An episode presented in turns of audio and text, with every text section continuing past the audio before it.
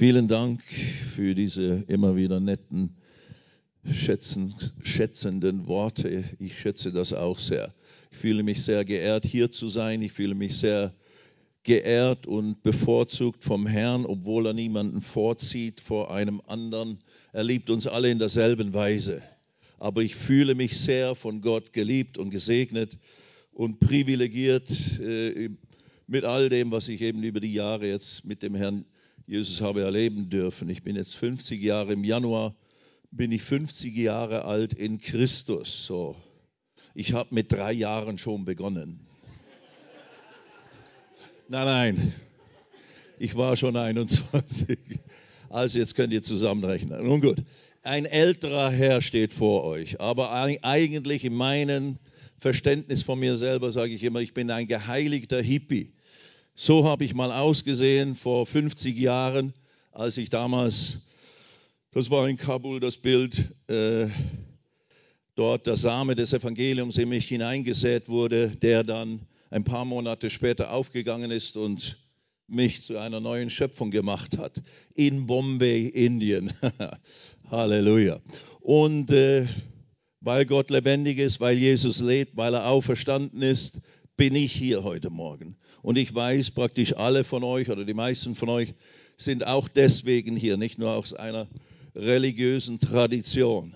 Wir kennen Jesus, wir haben das Privileg, Jesus zu kennen. Welch eine Gnade, welch ein Vorrecht. Okay, unsere Zeit ist ja immer begrenzt, so ich muss mich sputen. Ja, doch, Gottfried, sonst sind wir, wie gesagt, noch vor der Verfolgung hier. naja, hat mir gerade eine Geschichte vorher erzählt. Anyway, so lange wird es nicht dauern. Äh, ähm, ich möchte euch kurz, einen kurzen Clip zeigen, den haben wir schon gestern Morgen gezeigt. Wir haben verschiedenste Filmchen und Filme, die könnt ihr gerne auch mitnehmen auf unserem äh, Bücher- und Infotisch. Das ist sehr bewegend und wir haben alles sehr einfach zusammengestellt, aber die Bilder sprechen für sich und sind sehr, sehr, sehr bewegend, wenn du da so die Leute siehst, die da wirklich geheilt oder befreit werden wurden und, und was Gott tut, einfach durch die Kraft des Evangeliums von Jesus Christus. Äh, ganz gleich in dem Sinne, wer es predigt, wer es verkündigt, das Evangelium ist immer Gottes Kraft zur Rettung, Heilung, Befreiung. Durch jeden, der es eben verkündigt, sei es durch eine Schrift, sei es eben durch dich als Person, du bezeugst Jesus vor Menschen, dann wird es zu Gottes rettender, befreiender, heilenden Kraft. Preis sei Gott. Ganz gleich, wie gesalbt du dich dabei fühlst oder auch eben nicht. Also davon sind wir ein lebendiges Zeugnis. Nun gut, also ein kurzer Clip, ein kurzer Einblick in, in unsere Arbeit, die wir jetzt tun in den letzten Jahren 17 Jahren in Pakistan. 2004 sind wir zum ersten Mal nach Pakistan gegangen. 1992 haben wir begonnen mit unserer Missionsarbeit in Indien. Und leider können wir die letzten Jahre jetzt nicht mehr in Indien diese Evangelisationsarbeit tun wegen der zugespitzten Lage dort durch die radikale hinduistische Regierung und so weiter im ganzen Lande. So, da ist richtig enge Zeit in Indien, da müssen wir wirklich beten, weil dort lebt ein Fünftel ungefähr oder ein Sechstel der Weltbevölkerung lebt alleine in Indien. Stell dir das mal vor. Und in Pakistan leben zurzeit etwa 220 Millionen Menschen. Indien ist zugegangen ein Stück für uns. Pakistan hat Gott geöffnet und da arbeiten wir jetzt. In Indien haben wir etwa 73 Evangelisationen auf fünf Tage durchgeführt, wo manchmal wirklich über fünf Tage über 100.000 Menschen zusammengekommen sind, äh, wenn man sie zusammenrechnet und so weiter. Und die aller, allermeisten waren immer Leute, die Jesus nicht kannten, die noch nie das Evangelium gehört hatten. Und dementsprechend hat Gott seine Macht erwiesen und diese Botschaft von Jesus mit dem mitfolgenden Zeichen immer wieder bestätigt. Grandios. Und jetzt eben sind wir in Pakistan, haben dort auch schon über 80 solche mehrtägigen Evangelisationen getan. Äh, nicht immer ganz so groß. Wir, ich, ich, bin gerade vor vier Wochen zurückgekommen mit dem Andi äh, von den letzten Einsätzen in Pakistan. Da hatten wir auch eine fünftägige Evangelisation in Toba-Tek Singh. Da haben wir über die fünf Tage etwa an die 10.000 bis 15.000 Menschen erreicht. Äh, und, und ja, wunderbare Heilungszeugnisse sind auch dort manifestiert worden und viele Menschen haben Jesus ganz bewusst in ihr Leben aufgenommen. Machen alle möglichen Dinge in äh, Pakistan jetzt vor allem äh, zur Zeit und darüber könnt ihr lesen wenn ihr unsere Nachrichtenbriefe mitnehmt, die liegen hier aus in eurer Gemeinde. Wir danken auch für alle Unterstützung, für alle, auch einzelne von euch. Ich kenne euch oft nicht, nicht wer unser Partner ist. Vielen Dank, wenn du für uns betest, wenn du uns spendest. Und wenn du das neu tun möchtest, bitte, wir bitten darum, wir brauchen es tatsächlich. Und äh, eben, wie, wie sollen sie predigen, wenn sie nicht gesandt sind? So, wir, leider habe ich keinen reichen Onkel in Amerika, der Millionär ist, der mir jeden Monat eine Million überweist oder so. So müssen wir es erbitten und erglauben vom Herrn und von seinem Volk. Preis dem Herrn. Äh, hier ist eine Broschüre über unseren Dienst. 25 Jahre haben wir vor zwei Jahren gefeiert, die Existenz unseres Dienstes. Da hast du schöne Bilder und gute Informationen, was wir eben da so tun im Namen des Herrn und durch die Gnade Gottes. Dann haben wir die ganzen Tage, und das liegt jetzt aus, nehmt es mit, ihr dürft das gerne mitnehmen, diese, diese Weltmissionsbroschüre verteilt. Lies es. Darüber haben wir gestern Morgen gesprochen. Und eigentlich alles, was ich immer sagen möchte in all den Gottesdiensten, steht da drin. Das ist das Herz äh, was, oder das, was der Herr in mein Herz gelegt hat bezüglich die Verlorenen und Unerreichten unserer Zeit. Das ist eine richtige, das ist eine Information. Wie weit sind wir gekommen als Leib Christi mit dem Missionsbefehl des Herrn, den er vor 2000 Jahren erteilt hat? Und wo sind die Erntefelder unserer Zeit? Wir haben heutzutage eine 35 mal größere äh, Weltbevölkerung als damals, wo Jesus den Befehl erteilt hat. Jetzt sind fast 8 Milliarden Menschen auf der Erde. Damals waren es 200 bis 250 Millionen. Pakistan alleine ist heute 220 Millionen Einwohner. Also, und damals war das die ganze Weltbevölkerung. Aber der, in dem Sinne, der, der, die Arbeit ist nicht unmöglicher geworden, sondern viel besser. Das wird alles hier drin dargestellt. Damals musste man in der, den ersten ein, zwei, drei Generationen äh, der, der, der Urchristen musste jeder Christ, jeder bewusste Christ etwa 360 einzelne Personen mit dem Evangelium erreichen, um den Missionsbefehl des Herrn zu erfüllen.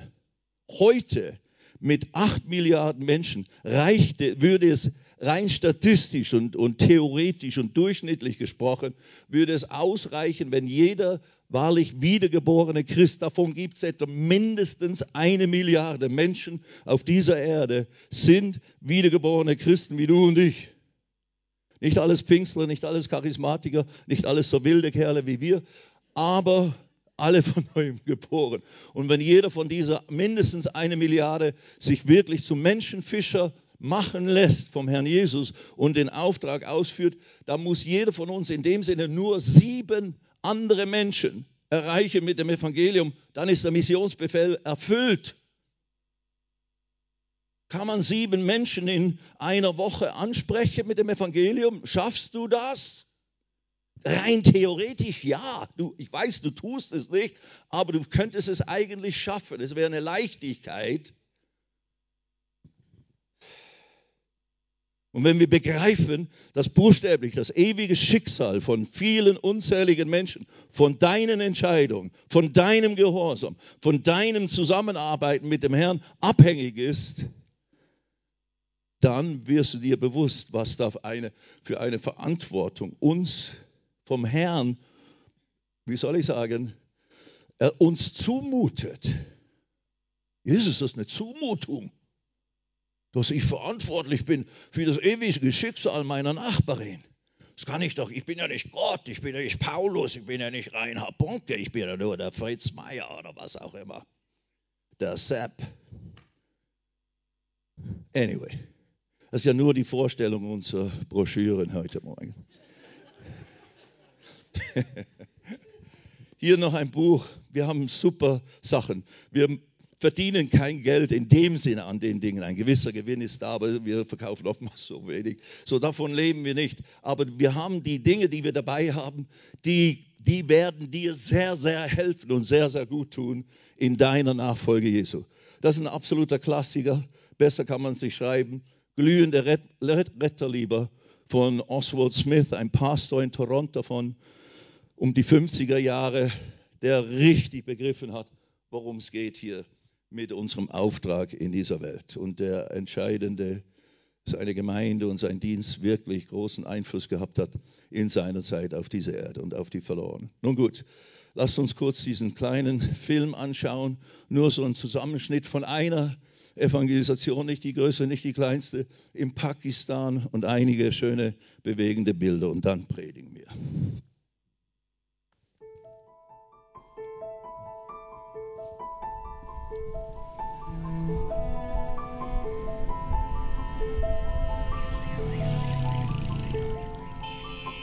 Ich schreibe dir aus einem fernen Land.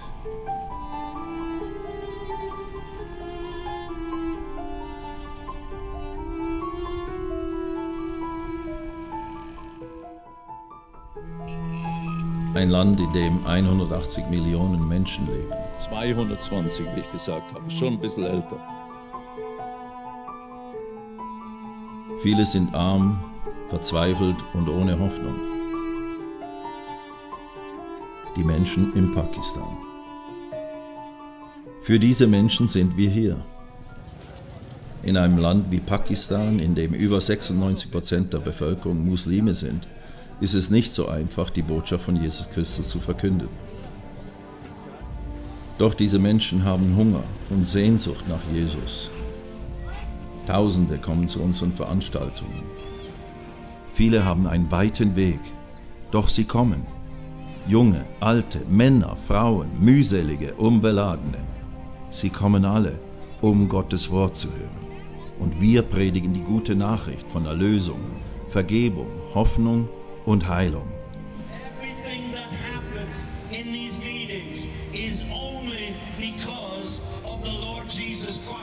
Der International Harvest Plan arbeitet seit 1992 daran, das Evangelium den Armen und Unerreichten dieser Welt zu bringen. Seit Beginn unseres Dienstes konnten wir 106 Heilungsversammlungen und Großevangelisationen in Indien und Pakistan durchführen. Dabei haben wir über drei Millionen Menschen mit dem Evangelium erreicht und konnten 73 Pioniergemeinden gründen.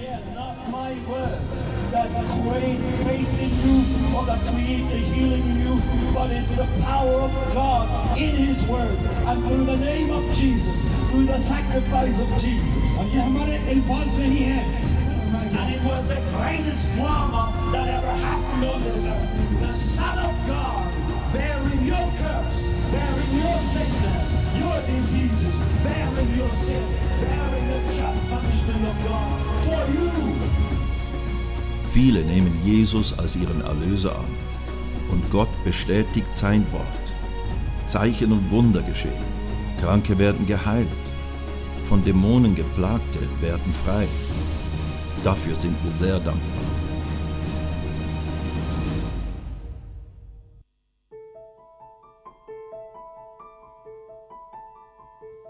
Ich schreibe dir aus einem fernen Land. Vielleicht wirst du selber niemals hier sein.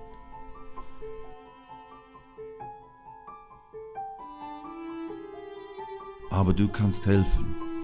Für jedes Gebet und jede Form der finanziellen Unterstützung sind wir von Herzen dankbar. Gott segne dich.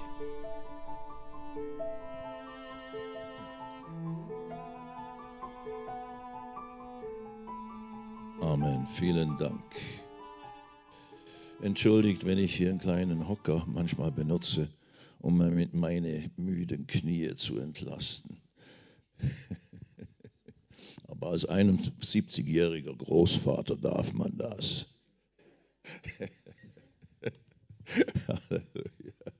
Es ist schön, bei euch zu sein heute Morgen. Ich fühle mich zu Hause.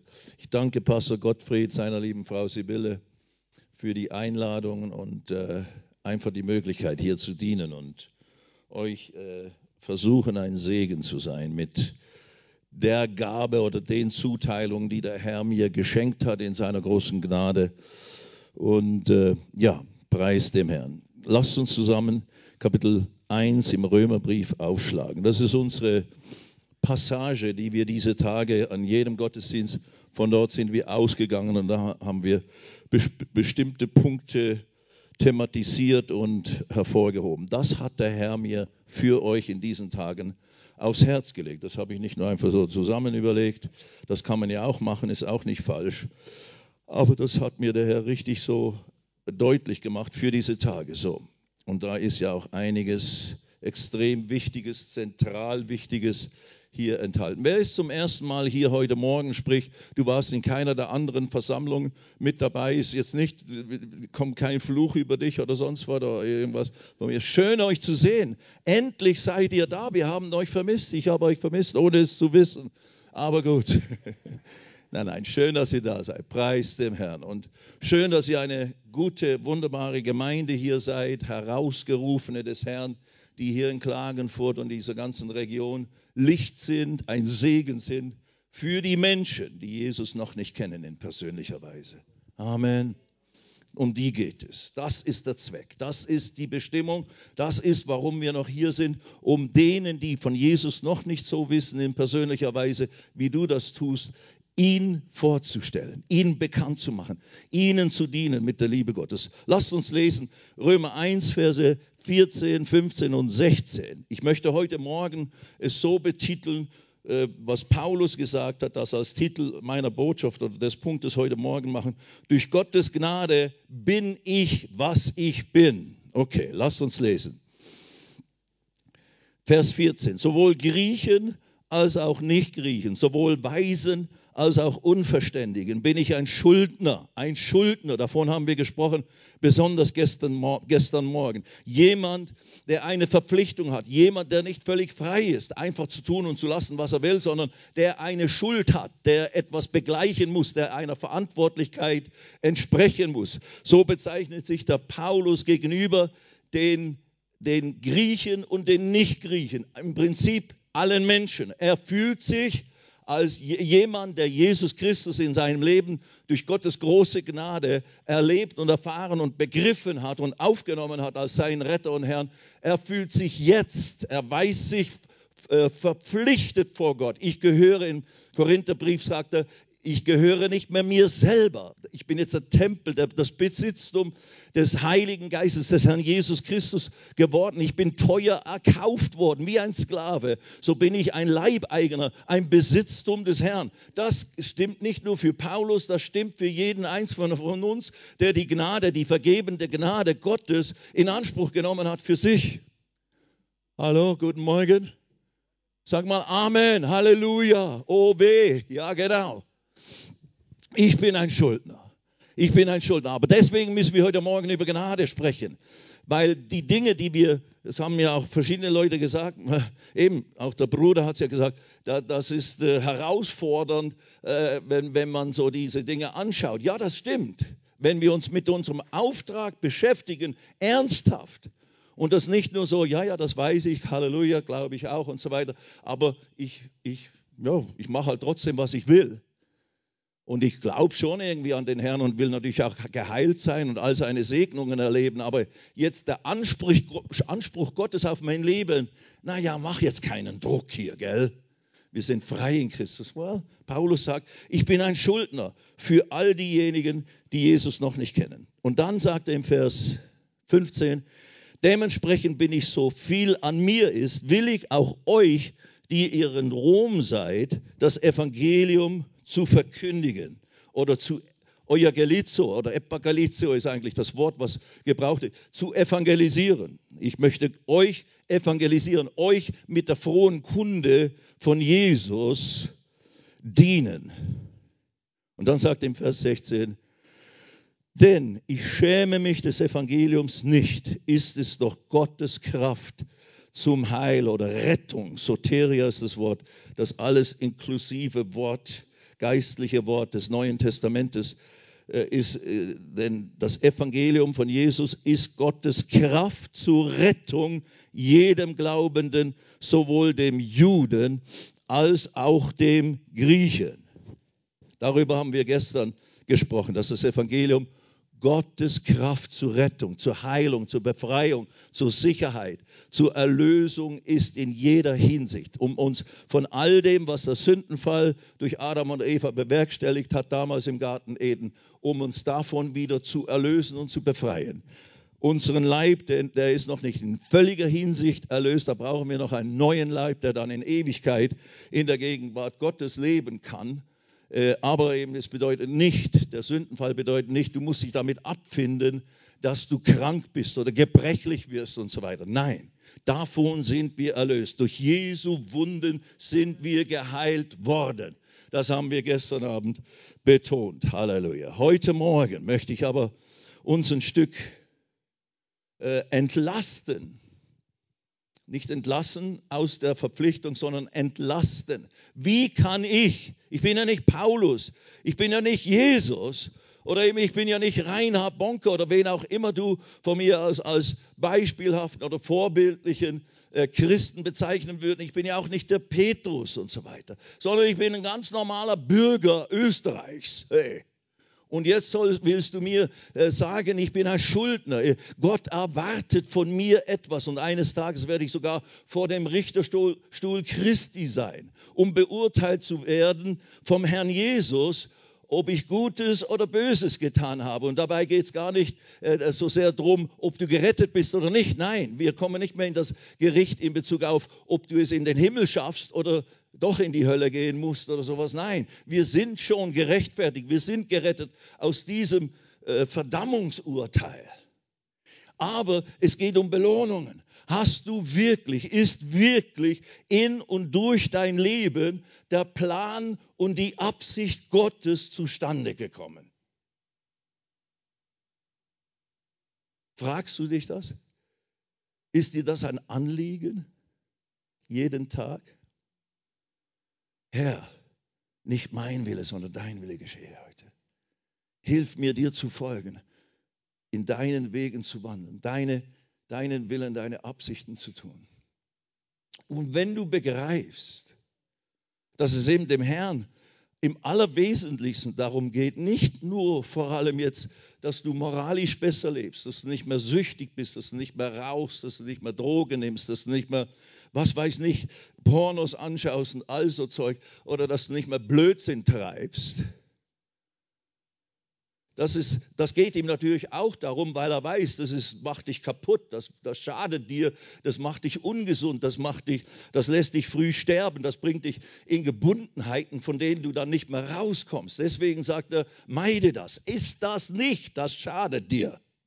Aber das ist eigentlich nicht das, das Primäre. Dem Herrn, der Herr sieht ja alles und versteht alles. Und wir haben jetzt auch den Heiligen Geist in uns und den Sinn Christi. Wir können geistliche Dinge, das, was wirklich Top Priority ist, das, was am allerwichtigsten ist, können wir als Nachfolger Jesu, als Kinder Gottes, Söhne und Töchter Gottes, können wir auch anfangen zu begreifen. Und da geht es um die Ewigkeit. Weil dieses, dieses Leben hier auf der Erde, 70, 80 Jahre, 90 Jahre, wenn es hochkommt, 100 Jahre, das ist wie ein Dampf sagt der Petrus. Oder war es der Jakobus? Weiß nicht mehr. Das ist wie ein Dampf. Nein, der Petrus hat das gesagt. Wie ein Dampf. Oder auch Jesus redet davon. Heute wächst es auf wie Gras und blüht und am Abend ist es schon wieder verwelkt. Im Lichte der Ewigkeit, der Unendlichkeit ist unser Leben hier wie ein Schnipp. Also deswegen geht es darum, bin ich bereit? Oder sind die Menschen, diese, die hier in diese, in diese Welt geboren werden, sind die bereit, in Ewigkeit zu existieren, in dem Zustand, in dem sie sind.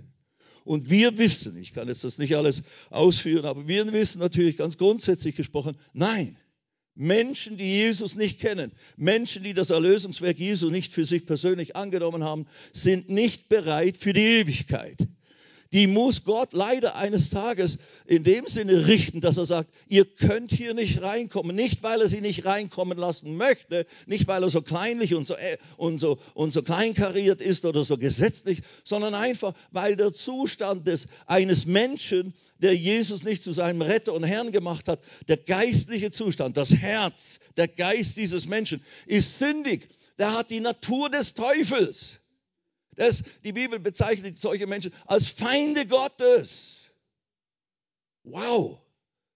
Nicht, weil Gott sie hasst, nicht, weil Gott sie nicht liebt. Nein, Jesus redet ja von dem verlorenen Schaf, wo, wo, der gute Hirte verlässt die 99 Geretteten, die schon im Schafstall sind, Schafstall sind um dem einen verlorenen äh, Schaf nachzugehen. Und wenn es gefunden hat und äh, dann zurückbringt, dann freut er sich und ist Freude im ganzen Dorf und im, im ganzen Himmel, wenn ein Mensch zu Jesus kommt.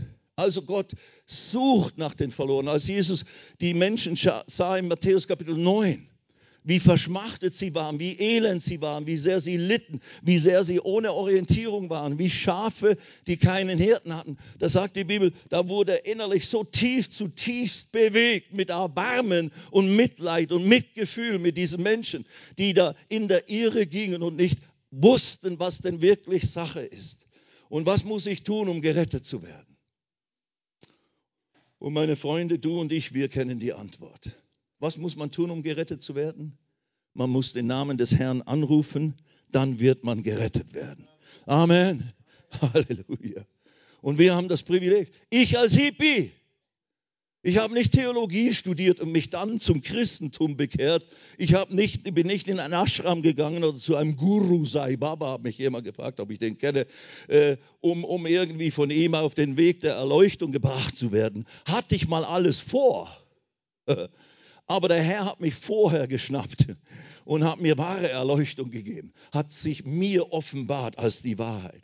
Und dann habe ich ihm mein Herz geöffnet. In aller Dummheit, in aller Un un, wie soll ich sagen, Ungebildetheit in Bezug auf geistliche Dinge. Ich habe ja kaum was verstanden. Ich habe nur realisiert durch die Erlebnisse, die ich hatte und durch diese Vorgänge, dass ich besessen wurde mit einem dämonischen Geist dort in, in, in, äh, in Goa, Indien, 1971, 72 kam für einige Tage ein dämonischer Geist in mich und hat mich richtig wie zu einem Wahnsinnigen gemacht, der mich, mich dann getrieben hat in der dritten Nacht dass ich ins Meer rausgehen sollte, um mich zu ertränken. Und wenn ich das täte und dann sterben würde, dann würde ich zu Gott kommen und so weiter. Ganz verrückte Theorien äh, hatte ich dort äh, in diesen Tagen angenommen, habe ich da in meinem Büchlein beschrieben.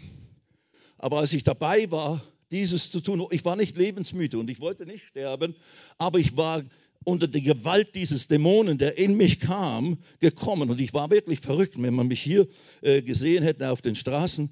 Äh, wir sind nackt rumgerast, wir haben Leute angegriffen und geschrien, mein Kollege und ich, wir waren beide besessen. Wie die Wahnsinnigen. Die beiden Schweizer da. Dämonenbesessene.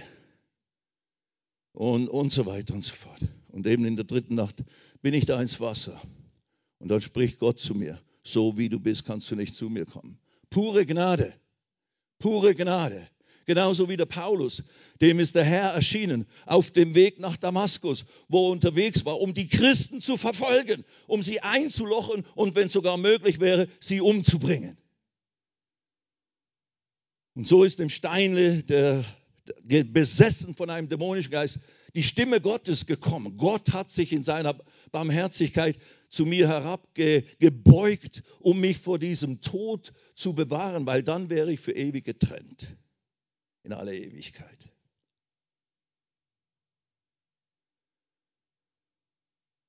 Aber jetzt bin ich da. In aller Ewigkeit. Mit dem Herrn. Und das ist viel besser. Darum geht es, Freunde. Darum geht es. Darum geht es, weil ich das weiß, weil ich das erlebt habe, weil ich das nicht ver verleugnen kann, auch nicht verleugnen will. Aber selbst wenn es nicht populär ist, selbst wenn Leute mich auslachen, was für eine crazy Story erzählst du da? Ich kann nicht behaupten, das stimmt nicht, aber das kann ja nicht sein, du spinnst oder was. You know, wie meine Eltern, die wussten am Anfang auch nicht, was ist jetzt, was kommt jetzt da nach Hause, nach Basel in die Schweiz, wo er vor uns zum, äh, zum äh, äh, Haschischrauchen versucht hat zu bekehren, dann hätten wir Frieden auf Erden oder sowas. Und jetzt redet er von Gott und, und, und, und, und. Und ich war besessen von einem dämonischen Geist. My Lord, have mercy. ja, ja, aber sie haben bald gemerkt, da ist wirklich etwas passiert, was sie nicht ganz verstanden haben. Ich habe es versucht, ihnen zu erklären. Und mit der Zeit haben sie gecheckt, ein Wunder ist passiert an unserem Jungen. Preis sei Gott. Und ich weiß jetzt, in welcher Gefahr jeder Mensch ist, der Jesus noch nicht begegnet ist. Und Jesus wird sich nicht, das ist nicht, was die Bibel uns verheißt in unserer Zeit, in der wir leben, in der Gnadenzeit, er hat nicht vor, jedem jetzt persönlich zu erscheinen, sondern er hat vor, jedem durch uns zu erscheinen. Wir sind der Leib Christi. Wir sind die Hände, die Füße, der Mund Jesu für diese Welt. Und was, was steht im, im, im, im, äh, im Internet, Freunde? Was steht, was läuft da? Sind da wichtige Botschaften oder schreibt ihr alles auf, was wir hier predigen? Anyway, ich will euch nicht zu nahe treten, aber was wir sagen, ist absolut entscheidend. Ob du das für dich ganz persönlich aufgenommen hast oder nicht, macht den Unterschied aus, wo du die Ewigkeit verbringst. Und deine Freunde in der Schule und überall genauso. Es ist ernst. Freunde, es ist ernst. Es ist ernst. Wenn heute die Entrückung stattfindet, sind wir weg, die wir an Jesus glauben, und die anderen fragen sich, was mit uns passiert ist. Wenn du heute Abend stirbst, auf was weiß ich, was passieren könnte, kann ja irgendwas passieren. Und du stirbst. Du musst wissen, wo du hinkommst. Nicht nur hoffen, wissen. Ich weiß, wenn ich hier einen Herzanfall oder Herzstillstand hätte, werde ich nicht haben, aber falls es wäre, ich habe keine Sorge. Die Engel werden mich hochtragen zu Gott, in die Gegenwart Gottes in aller Ewigkeit. Und da ist es nicht langweilig, da spielen wir nicht nur Harfe, bitteschön. Der Teufel tut alles, um dich abzulenken, um dich von dem, worum es wirklich geht, wegzubringen.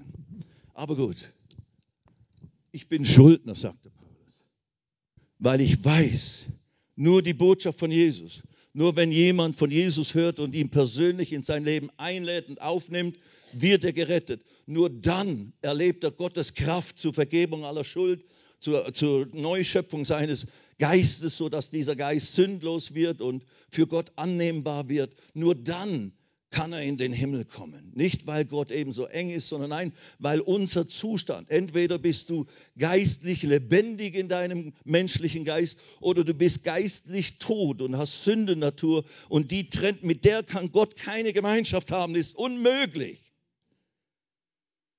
Und in der geistlichen Welt gelten diese Dinge endgültig. Hier ist noch Gnadenfrist in dem Sinne. Lasst uns jetzt hier zu 1. Korinther Kapitel 15 gehen. Sag mal Halleluja. Es wird besser, Freunde. Es wird besser.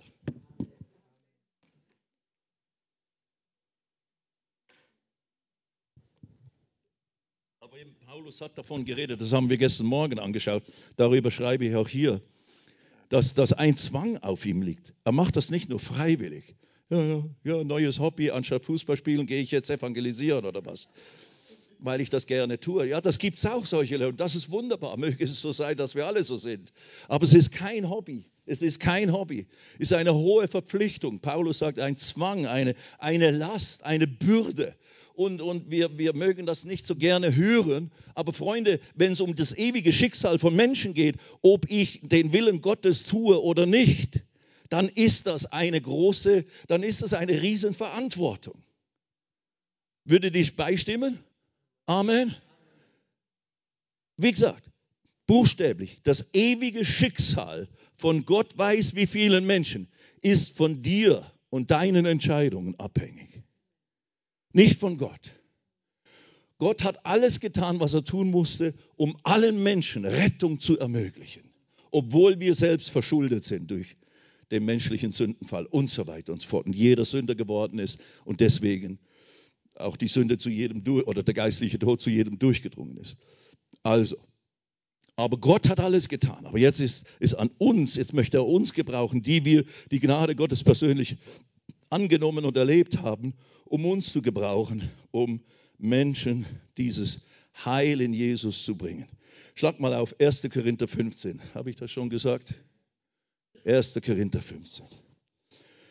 Und da lesen wir jetzt einfach nur diese beiden Verse im Verse 9 und 10. Gestern Abend haben wir hier in den ersten Versen gelesen, ein bisschen um zu beschreiben, was ist denn das Evangelium von Jesus Christus? Was ist das Evangelium?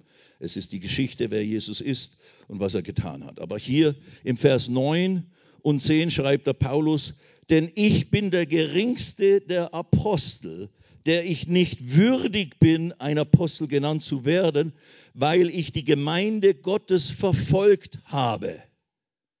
Und dann Vers 10, aber durch Gottes Gnade bin ich, was ich bin. Und seine Gnade mir gegenüber ist nicht vergeblich gewesen, sondern ich habe viel mehr gearbeitet als sie alle. Und eben, da könnte man sagen, das haben wir ja schon mal irgendwann zitiert in einem der Gottesdienste hier, Angeber. Paulus, ich habe viel mehr geschuftet als sie alle. Und er vergleicht sich eben mit den anderen Geschwistern und Christen seiner Zeit. ich habe mehr getan als sie alle. Halleluja. Nein, nein, das ist die falsche Betonung zu dieser Schriftstelle. So meint er es nicht. Aber er sagt das schon, ist eine objektive Aussage oder von mir aus auch eine subjektive von seinem Empfinden, weil wer hat das je gemessen? ob er wirklich mehr gearbeitet hat. Aber im Prinzip ja, Gott hat ihn gebraucht in einer Weise wie keiner von seiner Zeit und eigentlich auch seither in Bezug auf Schreiben des Neuen Testaments und so weiter und so fort. Aber eben dann sagt er, dann geht er ja weiter. Ich habe mehr gearbeitet als sie alle. Nicht aber ich, sondern die Gnade Gottes, die mit mir ist. Und das ist unser Punkt heute Morgen. Paulus war so, wie er war, war so fruchtbar in seinem Dienst, in, in dem, was er unternommen hat, so produktiv für das Reich Gottes, hat so viel Frucht hervorgebracht zur Ehre des Herrn, wegen der Gnade Gottes. Er sagt das, er sagt das ja hier. Wir werden es jetzt eben gleich ausführen und erklären wie das gemeint ist, weil wenn du das anfängst zu verstehen und für dich selber genauso in Anspruch zu nehmen, dann wirst du in gewissem Sinne dasselbe erleben, was der Paulus erlebt hat, der sagen konnte, ich habe meinen Lauf vollendet, ich habe das, was mir aufgetragen ist, so gut ich konnte und wusste, getan. Ich muss nichts in dem Sinne bereuen, außer eben, dass ich früher die, bevor ich Jesus kannte, äh, die Gemeinde Jesu verfolgt habe und Christen sogar mich darüber freute, wenn sie umgebracht wurden. Stell dir das mal vor. Aber jetzt, er sagt, ich habe deswegen mehr gearbeitet oder ich habe äh, deswegen ist all die Frucht in meinem Leben entstanden, weil Gottes Gnade mir dazu verholfen hat. Und wenn, es, wenn er sagt, es war nicht ich, der das letztlich bewirkt hat, sondern es war die Gnade Gottes, die mit mir ist, die das bewirkt hat, dann müssen wir herausfinden, was bedeutet das? Was meint er damit? Wie kann ich das jetzt als normaler Christ hier in Klagenfurt, Österreich, wie kann ich das erleben? und dadurch praktisch die Grundlage bekommen, dass der Wille Gottes auch in meinem Leben und durch mein Leben, ganz gleich wie alt ich bin, ob 12, 15, 17, 19, 23, 47, 59, 81, wer bietet mehr? Whatever. Nein, nein, das ist jetzt nur Blödsinn. Ganz gleich, wer du bist und, und wo du gerade stehst mit dem Herrn. Wenn du grundsätzlich an Jesus glaubst und du ihn zu deinem Retter und Herrn gemacht hast, dann ist diese Wahrheit heute Morgen das, was wir, und das ist ganz simpel und ganz praktisch. Wenn du das begreifst und das behältst für den Rest deines Lebens hier auf der Erde und der Nachfolge Jesu, dann wirst du erfolgreich sein in deinem Tun. Dann wird der Plan und die Absicht Gottes in und durch dein Leben zustande kommen und dann wirst du eines Tages, wenn du an dem Richterstuhl Christi stehst, das ist nicht eine bedrohliche Situation. Er will dir Lohn geben. Dann wirst du tatsächlich Lohn bekommen. Dann wirst du Belohnungen bekommen, wie bei Amway. Die Silbernadel, die Diamantennadel oder was immer man da so verteilt in diesen Kettendingen da, in diesen Businesses, wo man da arbeitet und, und sich investiert. Jesus möchte dir auch Lohn geben und, äh, und äh, eben dich belohnen für deine Hingabe an ihn. Und wenn ich die Texte, ich kenne ja die meisten eurer Lieder nicht, die wir hier singen, aber wenn ich die Texte anschaue, du hast es alles schon gesungen heute Morgen. Ich gebe mich hin, weil du dich mir hingegeben hast und, und, und, und, und.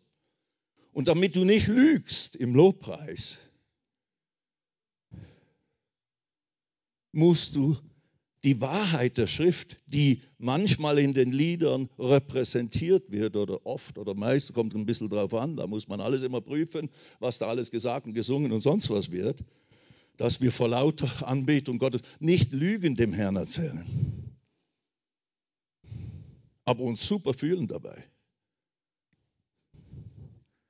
Es ist leicht, den Herrn zu preisen mit toller Musik, guter Band und allem drum und dran und, und Stil, der mir entspricht. Aber der, der, die wahre Anbetung, die wahre Hingabe ist im Nein, wie sagt man nicht 9 to 5, nein, 7, 24-7, sieben Tage die Woche, jeden Tag neu. Römer 12, Vers 1 sagt, gebt eure Leiber als ein lebendiges Opfer hin dem Herrn. Gebt eure Leiber. Gott als ein lebendiges, nicht ein totes Opfer, er braucht dich nicht in dem Sinne tot. Er möchte deine Gaben und Talente, er möchte deine Fähigkeiten benutzen für seine Zwecke, weil er hat dich mit dem Blut Jesus gekauft. Du, äh, da ist ein hoher Preis für dich auf dem Sklavenmarkt der Sünde bezahlt worden vom Sohn Gottes, um dich in Besitz zu nehmen. Und wenn du das annimmst, gehörst du ihm. Du bist gerettet, wirst dann in den Himmel kommen. Aber jetzt bitte, bitte, und das bin ich da, um das immer wieder zu beleuchten. Gott hat einen Anspruch auf dein Leben. Du gehörst nicht mehr dir selber, sorry. Sag das mal deinem Nachbarn. Du gehörst dir nicht mehr selber. Du gehörst jetzt mir. Nein, nein, nein, nein. Nicht du gehörst, nicht, du gehörst mir. Du gehörst dem Herrn. Sag, ich gehöre dem Herrn. Und ich bin froh darüber. Und ich will ihm gehören. Und ich gebe mich tatsächlich dafür, äh, stelle ich mich zur Verfügung für die Pläne und Absichten Gottes, Jeremias. Amen. Halleluja, freut mich. Und weißt du wie? Du Schlawiner, du Schluffi, du Fleischkopf, so war ich auch. Ich war ja ein Hippie. Entschuldigung, ich mein, das ist nur ein Scherz. Du bist ein Christ, du bist viel weiter, als ich damals war. Aber ich war ja ein, ich habe gefixt, ich habe geraucht, ich habe Opium geraucht, ich habe alles geschluckt, was es so gab damals. Einfach, weil ich den Weg des leichtesten Widerstandes gesucht habe, um eine gute Zeit zu haben. Und ich bin deswegen aus der Schweiz ausgewandert nach Indien, weil dort war zu viel Polizei, zu viel Spießertum und zu viel Arbeit. ja. Deswegen sind wir nach Goa monatelang in der Sonne liegen. Body Surfing. Und damit sie nicht langweilig ist, musst du dich natürlich voll dröhnen. Weil irgendwann werden auch die Palmen irgendwie langweilig, wenn du sonst nichts zu tun hast. Und so weiter. So, ich weiß, wovon ich rede. Aber jetzt, heute, und das hat nicht 50 Jahre gedauert, bis ich das begriffen habe. Nein, als Jesus in mein Leben kam, wurde alles verändert. Und da hat es sich für mich gelohnt. Ich kann wirklich sagen, ich musste eigentlich nichts aufgeben. Weil alles, was ich besessen hatte, genommen hatte, das hat mich nur kaputt gemacht, mich an den Rand des Todes gebracht. Ja, mich fast umgebracht. Und deswegen, als der Herr zu mir sprach, sind mir die Augen aufgegangen und ich wurde mir bewusst, in welcher Gefahr ich lebe und wie wahnsinnig ich bin. Und mir wurde bewusst, wie verantwortlich ich bin für das, was ich tue oder nicht tue. Und dass Gott einen Anspruch hat. Und dass eines Tages werde ich vor ihm stehen. Aber er hat gesagt, im was hat er zu mir gesagt? Durch seine Stimme, du kannst so wie du bist nicht zu mir kommen. Uh, und das war keine Halluzination, das war kein Drogeneffekt. Ich hatte da keine Drogen genommen in, diesem, in diesen Tagen dort, sondern das war Gottes Wahrheit. So wie ich war, konnte ich nicht sterben. Ich wäre verloren gewesen in aller Ewigkeit, in der Hölle. Und davor müssen wir die Welt warnen und bewahren, wenn es irgendwie möglich ist. Darum geht es. Und das ist kein Spiel, das ist nicht nur happy, happy, happy und clappy sondern das ist todernst. Und je früher du das annimmst, diese Verantwortung, diese Realität, du kannst hier nicht entrinnen. Du kannst ein Leben lang vor dieser Verantwortung äh, versuchen, Christ zu sein, aber diese Verantwortung, diese Last, dieser Druck, diese Wow, ich bin plötzlich verantwortlich für das Schicksal von anderen Menschen, dem kannst du versuchen auszuweichen.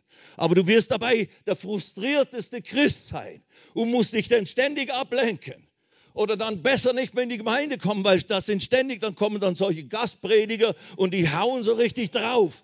Der Pastor ist ja noch freundlich, der muss ja gucken, dass die, dass die Gemeinde wieder kommt nächsten Sonntag. Sonst hat er keinen Job mehr, der arme, der arme Kerl. Ist er arbeitslos. Also bitte kommt wieder. Ich bin ja weg. Wir gehen heute nach dem Mittagessen weg. Okay, alles wieder gut.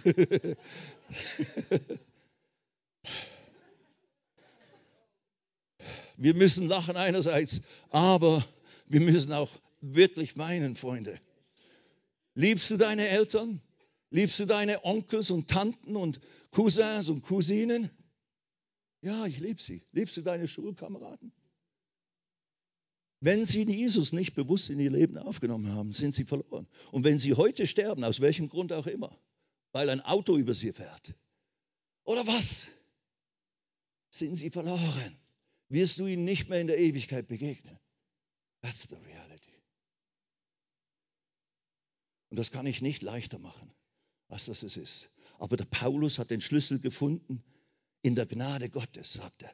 Die Gnade Gottes. Was ist die Gnade Gottes? Die uns hilft, alles zu tun, was Gott will. Die bei uns bewirkt, dass wir den Willen Gottes erfüllen. Dass ich Schlawiner, ich Phlegma, ich ich nichts tue, ich Penner, dass ich ein fleißiger Arbeiter im Erntefeld des Herrn geworden bin. Ja. Hier, geh mal zu Philippa Kapitel 2. Es gibt die rettende Gnade. Okay, dann, bevor wir zu Philippa 2 gehen, gehen wir zu, erst zum Epheser 2. Sag mal Epheser 2. Genau, dass du auch wieder mal was gesagt hast. Epheser 2, nicht nur der Prediger hier, der plappert wieder drauf los. Mann, oh Mann, diese Preachers.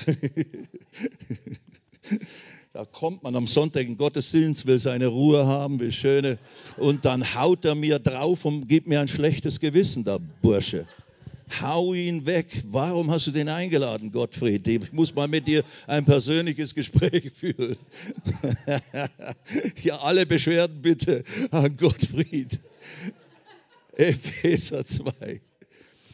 Lass uns mal Vers, Epheser 2, Kapitel, Kapitel 2, Verse 6 und folgende.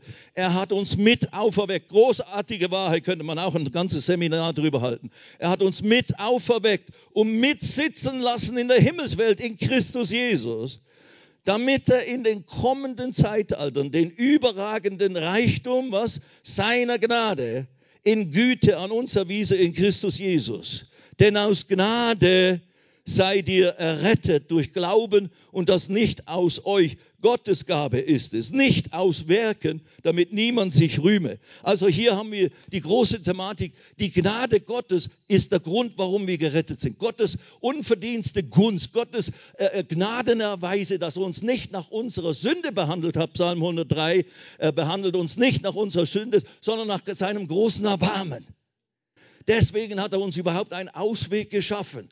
Also, das ist die rettende Gnade, das rettende Erbarmen Gottes, das uns von Sündern zu Heiligen gemacht hat, von der Verdammnis, vom Gericht zu Erlösten und Geretteten gemacht hat, die nicht mehr, über die kein Gericht mehr kommt in dem Sinne. Halleluja! Das ist die rettende Gnade. Das ist mir passiert in Bombay, Indien, wo ich noch gar nichts gewusst habe, außer wenn das stimmt, was der mir erzählt in Bezug auf Jesus, dass dadurch Sündenvergebung käme, ein neues Leben nicht beginnen können. Dann brauche ich das. Ich habe ich gebetet, Jesus eingeladen, wumms, und siehe da. Alles ist neu geworden. Das war die rettende Gnade. Aber dann habe ich mit der Zeit gelernt, da gibt es einen Aspekt eine, eine Wirkungsweise der Gnade Gottes, der Wirkung Gottes, die nicht ich bewirke, sondern die Gott in mir bewirkt, die jetzt laufend jeden Tag versucht, in mir wirksam zu werden. Und das nenne ich die wirksame Gnade Gottes, mit der wir täglich leben und die beim Paulus bewirkt hat, dass er, das, dass er sagen konnte, ich habe mehr gearbeitet, gearbeitet als sie alle, aber eben nicht ich, sondern Gottes Gnade, die mit mir ist, die ich an mir habe wirksam werden lassen, die ich anerkannt habe, der, unter deren Einfluss ich mich täglich stelle, die hat bewirkt, dass ich das, den Willen Gottes tue und den Unwillen Gottes nicht tue oder das, was Gott nicht will, dass ich das nicht tue. Lasst uns jetzt zu Philippa Kapitel 2 hingehen. Ganz schnell. Philippa 2. Das ist einer meiner wichtigsten Verse. Den habe ich begriffen irgendwo, zumindest zu einem gewissen Punkt. Äh, und da hat mir so geholfen, schon vor vielen Jahren, bevor ich viele der wirklich notwendigen Erkenntnisse über, was es bedeutet, eine neue Schöpfung zu sein und so weiter und die Gerechtigkeit Gottes zu sein, hat mir dieser Vers schon immer geholfen, als ich noch wenig Erkenntnis und Wissen über das Erlösungswerk Jesu hatte. Philippe Kapitel 2 und wir lesen zuerst einfach mal Vers 13. Denn das ist eine revolutionäre Aussage. Und ich gehe davon aus, dass die meisten von euch den kennen.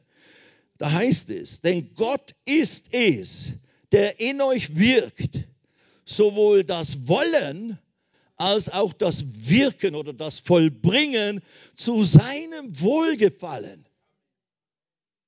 Diese Schrift sagt, dieses Wort Gottes sagt, Gott ist es, der in dir dabei ist zu wirken. Das Wollen nach seinem Willen. Sie, viele Christen haben deswegen nicht so, äh, sind deswegen nicht so bereit, sich wirklich völlig hinzugeben, weil dann muss ich ja vielleicht Dinge wollen, die ich gar nicht will. Dann muss ich plötzlich nach Afrika gehen oder was, wo ich nie hin wollte, oder nach Thailand. Ja, Thailand schon eher, schöne Strände und so weiter. Nein, oder Hawaii. Nein, dann musst du vielleicht Dinge plötzlich, mehr, hast du das Gefühl, dann will Gott von dir, verlangt Gott Dinge von dir. Nein, nein. So deswegen singe ich zwar, ja, ich gebe mich hin und so weiter, aber ich bete nie persönlich, ganz bewusst. Hier bin ich, ganz neu heute. Use me, sende mich, benutze mich, wie du es möchtest. Dein Wille geschehe. Ich bin ein Schwächling, ich schaffe es nicht. Ich bin ein Feigling, ich bin ein dies, das und jenes in mir selber.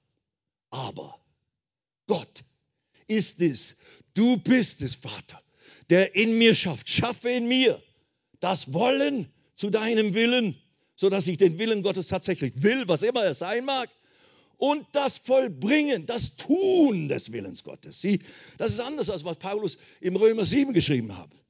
Wollen habe ich, aber vollbringe nicht. Da war noch, bevor er so richtig von neuem geboren war, da war noch unter, dem Gesetz und, und nicht verstand, äh, wo er noch nicht verstand, was die Gnade Gottes alles ist und bewirkt. Aber Gottes Gnade, und, und das ist auch wieder so ein geistlicher Term, der vielleicht gar nicht so leicht verständlich ist. Was heißt denn Gnade? Ich sage es mal so, diese Gnade Gottes, die in mir das Wollen Gottes bewirkt und das Vollbringen des Willens Gottes mir hilft zu bewerkstelligen. Das ist durch die Innewohnung des Heiligen Geistes. Der Heilige Geist ist Christus in dir, ist Gottes Gegenwart in dir, ist Gott in dir, der in dir ständig versucht, den Willen Gottes in dein Herz, in dein Bewusstsein hineinzubringen und dann auch die Bereitschaft und die Kraft und die Fähigkeit und eben die Gnadengaben Gottes, um den Willen Gottes dann auszuführen. Habe ich gewusst, als ich Jesus in Bombay aufnehme, dass ich eines Tages vor Tausenden von Leuten in Indien stehen werde, Dämonen gebieten werde und machen und tun, wie wenn ich wüsste, was ich tue. Ja, ich, ich habe es natürlich gelernt und weiß, was ich tue. Ja, das ist ein dummer Scherz jetzt gewesen. Aber nein, andererseits, eben, deswegen sage ich immer gerne, ich bin ein geheiligter Hippie. So ähnlich wie der, wie der Jan Eriksen. Da war, da, da war ja noch ein ganz anderes Kaliber. Ich war ja ein friedevoller Bursche. Er war gefährlich, Mann. Hey. Der ist mit Knarren umgelegt. Wir haben gesagt, Peace, you know.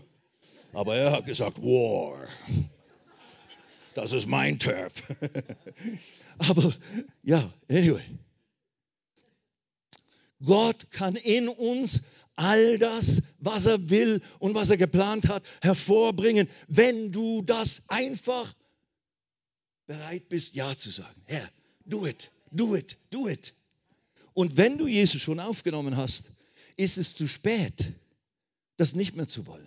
Weil wie gesagt, ja, weil wie gesagt, sonst wirst du ein frustrierter Christ und muss es entweder latent, also so nebenher, ignoriere ich dieses Drängen des Herrn immer wieder und eben gehe ins Internet, beschäftige mich mit Ablenkungen, damit ich ja nicht zu geistlich werde und mir anfange ein schlechtes Gewissen zu machen, dass ich ja eigentlich etwas anderes tun sollte für den Herrn und so weiter und so fort. Entweder widerstehst du dem Herrn immer wieder so latent, nicht so ganz offiziell rebellisch, aber nicht so gut zuhören im Gottesdienst. Weil diese Prediger, die hauen dir ja eine drauf.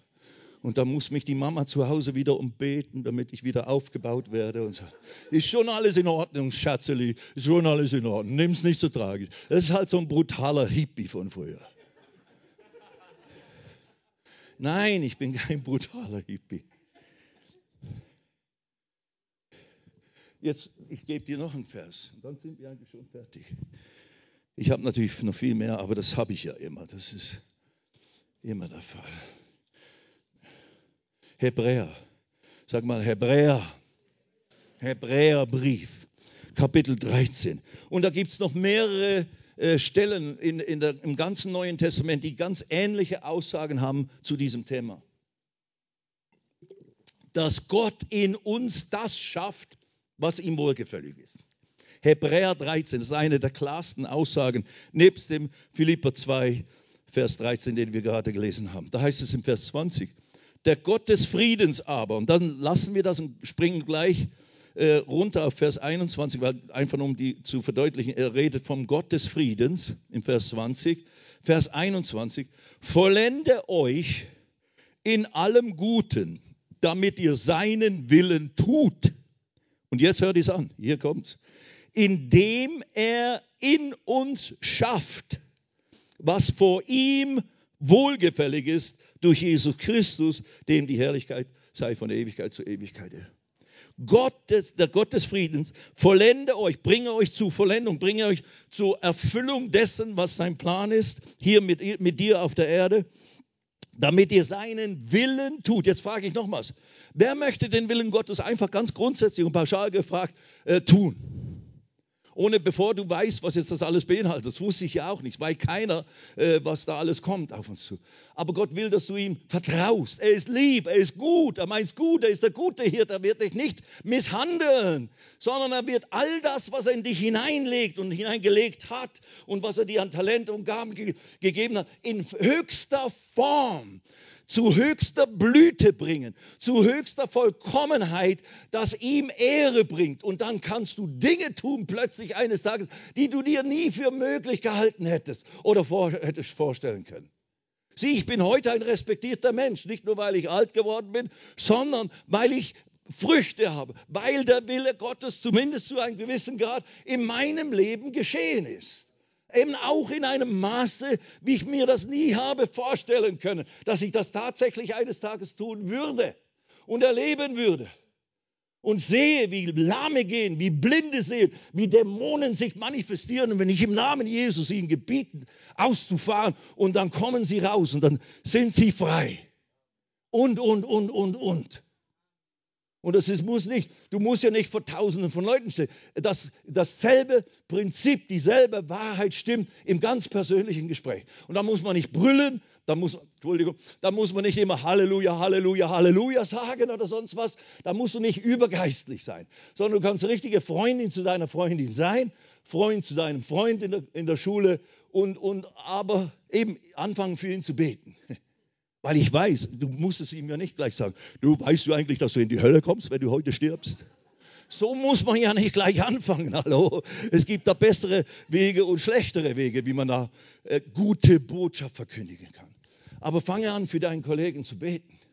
Herr Jesus, ich bete, schenk Gelegenheiten, gib mir Weisheit, zeig mir Wege, wie ich ihn erreichen kann. Mit dieser wunderbarsten Wahrheit, dass du real bist und dass du alles getan hast, was er braucht und was er möchte, ohne dass er es weiß.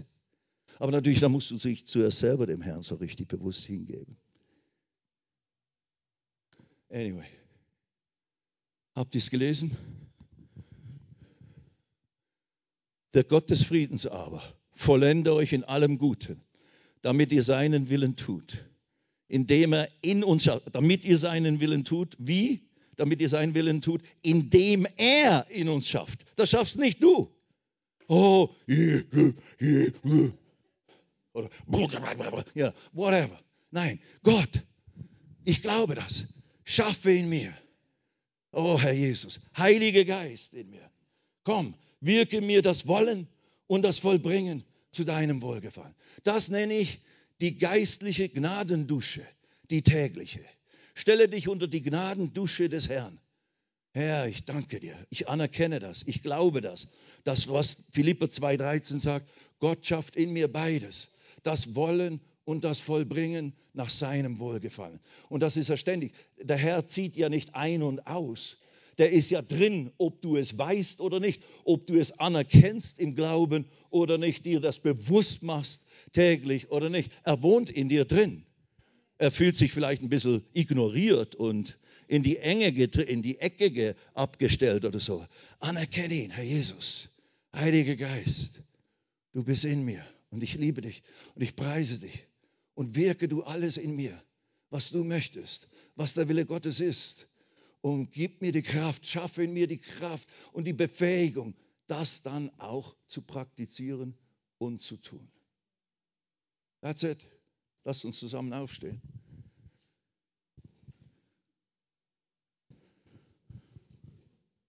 Und wie wir das jedes Mal getan haben, jetzt lasse ich euch noch eine halbe Stunde stehen. Nein, nein, nein, nein, nein, nein. Nur ein letzter Vers, den lese ich noch. Auch aus dem Philipperbrief. Und wie gesagt, da gibt es noch an mehreren Stellen genau dieselben oder sehr ähnliche Aussagen, die dieselbe Wahrheit vermitteln. Und ich nenne das, das ist meine Bezeichnung, die wirksame Gnade Gottes, die in dir als gläubiger Christ jetzt gerade am Wirken ist und jeden Tag und nonstop und nicht aufhört, weil der Herr zieht nicht ein und aus, er ist in dir drin, er ist in uns drin und schafft diese Dinge. Er schafft das Wollen zu seinem Willen und er schafft auch das Vollbringen zu seinem Willen in uns. Und so wirst du, da, da geschieht da nicht über Nacht alles, was der Wille Gottes ist. Nein, Stück für Stück wirst du lernen, den Willen Gottes zu erkennen und die Kraft und die Fähigkeit und das Erlernen, äh, äh, zu, das dann zu tun. Vieles habe ich wirklich erlernt, ja, alles habe ich erlernen müssen in geistlichen Dingen, wie man evangelisiert, wie man das alles macht. Das muss man lernen. Dazu gibt es ältere Brüder und Schwestern im Herrn. Im Herrn. Dazu gibt es die Gemeinde. Dazu gibt es eben die Lehre des Wortes, Seminare, Bibelschule und all diese Dinge, die wir uns aneignen, um was? Um zugerüstet zu werden für das Werk des Dienstes. Und das Werk des Dienstes ist nicht nur Gottesdienstbesuch rein und wieder raus und nächsten Sonntag wieder hier. Und dazwischen, wenn wir ganz geistig sind, haben wir noch ein paar Versammlungen unter der Woche auch noch. Halleluja. Nein, nein, eigentlich kommen wir her, um zugerüstet zu werden. Und dann gehen wir raus in alle Welt und lassen die Liebe Gottes leuchten lassen die, die Kraft der Erlösung wirksam werden. Bieten wir unseren Schulkollegen an, Arbeitskollegen, Nachbarn, die, die leiden, die elende, die elende äh, Dinge erleben, die vielleicht so tun, wie wenn sie alles unter Kontrolle hätten. Aber du weißt, wie es dir geht und wie es dir gegangen ist. Und nicht anders geht es den meisten anderen Leuten auch. Du kannst nicht wirklich dauerhaft glücklich und erfüllt sein ohne Jesus in deinem Leben. Das ist unmöglich.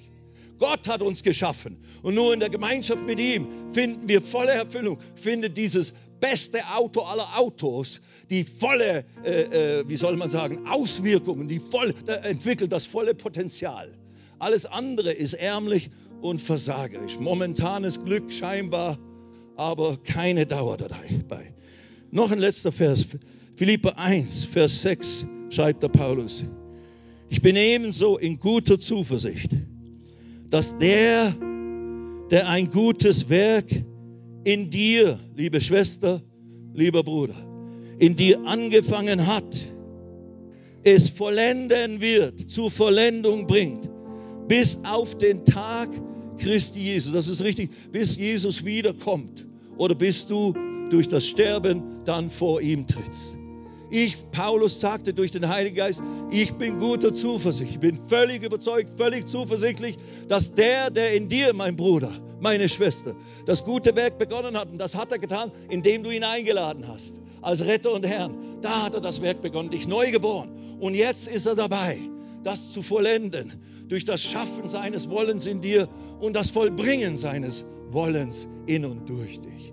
Ist das gute Nachricht oder ist das gute Nachricht? That's it. Also es ist nicht, all das, was ich gesagt habe, war hart und, und wahr und nehme ich nichts zurück. Aber es ist nicht unmöglich, auch für euch, auch für mich Schwächling, auch für mich,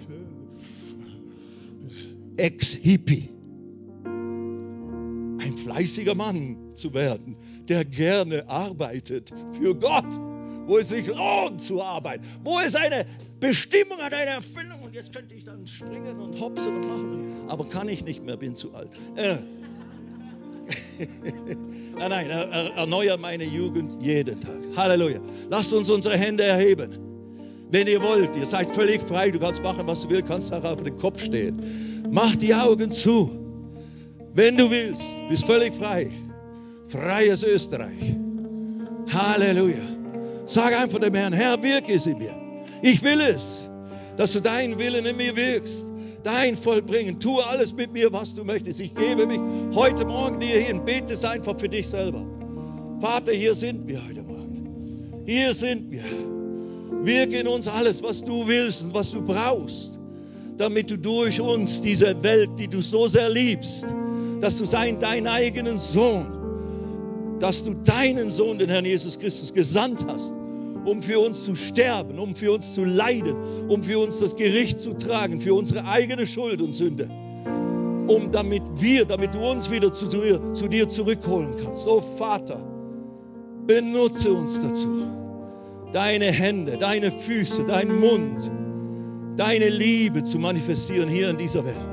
Zu all den Menschen, die du so sehr liebst die wunderlichen, die extremen und die ganz normalen Spießer. Vater, du liebst uns alle, die Reichen und die Armen, die Schlauen und die Dummen, die Analphabeten und die Hochgebildeten. Vater, du liebst sie von ganzem Herzen. Das ist kein Spruch, das ist die Wahrheit.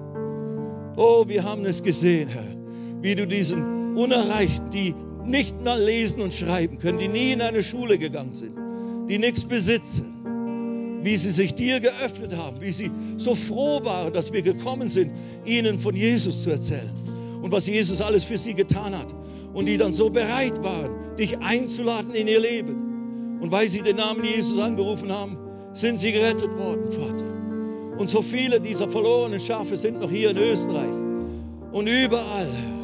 So, ich bete, Vater, für diese Gemeinde, für diese Gemeinschaft von Gläubigen, Vater, benutze uns. Sende meine Schwestern und Brüder. Hilf uns mit aller Ernsthaftigkeit dir nachzufolgen. Nicht ein Spiel daraus zu machen, was dich so alles gekostet hat, so teuer bezahlen musstest, damit wir überhaupt die Möglichkeit haben, sowas zu predigen, sowas zu erwägen, dass es vielleicht möglich ist. Vater, wirke du das hier unter uns. Eine neue Ernsthaftigkeit, eine neue Heiligkeit, Vater dass wir kein Sonderclub werden, sondern dass wir richtige, äh, äh, so voll der Liebe Gottes sind, die uns treibt. Paulus sagte, die Liebe Gottes treibt mich zu den Menschen hin. Oh Vater, ich segne meine Schwestern und Brüder und ich danke dir für alles, was du wirkst. Falls du wie hier bist heute Morgen, vielleicht bist du als Gast mitgebracht worden und du hast noch nie Jesus bewusst in dein Leben eingeladen dann bitte ich dich, tu das heute Morgen. Öffne dein Herz. Du brauchst keinen großen Glauben haben. Du musst einfach nur eine Entscheidung treffen. Wenn das real ist, das habe ich eben auch gedacht damals vor 50 Jahren. Wenn das stimmt, was der Gotthold mir da erzählt und ich erleben kann, dann ist es, was ich brauche. Jesus möchte in dein Leben kommen. Jesus möchte dir seinen Geist geben, seine Kraft, damit du ein richtig glücklicher Mensch wirst, der Freude daran hat, nach dem Willen Gottes zu, zu trachten und, und den zu tun. Und Jesus möchte dir ein völlig neues Leben geben, ein neues Herz. Er ist fähig, in dir den Zweifel, den Unglauben rauszunehmen und deinen Geist neu zu schaffen, der dann fähig ist, weil er geschaffen ist von Gott, original, ohne Sünde der fähig ist, an Gott zu glauben, an Jesus zu glauben und das, was in der Bibel steht, für wahr zu halten. Wenn du das möchtest, heb die Hand hoch. Ich würde gerne mit dir beten heute Morgen. Wenn du Jesus noch nie aufgenommen hast. Das sind verschiedene Hände. Ich weiß nicht, wo ihr steht. Es kann auch sein, dass Leute äh, das neu entscheiden. Ja, danke, danke. Lass uns beten. Sag, Herr Jesus, komm in mein Leben. Sei mein Retter. Sei mein Herr. Ich entscheide mich zu glauben, dass du am Kreuz für meine Schuld bezahlt hast. Und ich empfange jetzt die Vergebung Gottes für alle meine Schuld. Und Vater, fülle mich mit deinem Leben, mit dem Heiligen Geist. Mach mich zu deinem Kind, das fähig ist, deinen Willen zu tun. Halleluja. Halleluja. Im Namen Jesus. Vater, ich segne meine Schwestern und Brüder. Ich spreche Heilung, Erlösung, Fülle des Lebens. In Jesu Namen. Amen.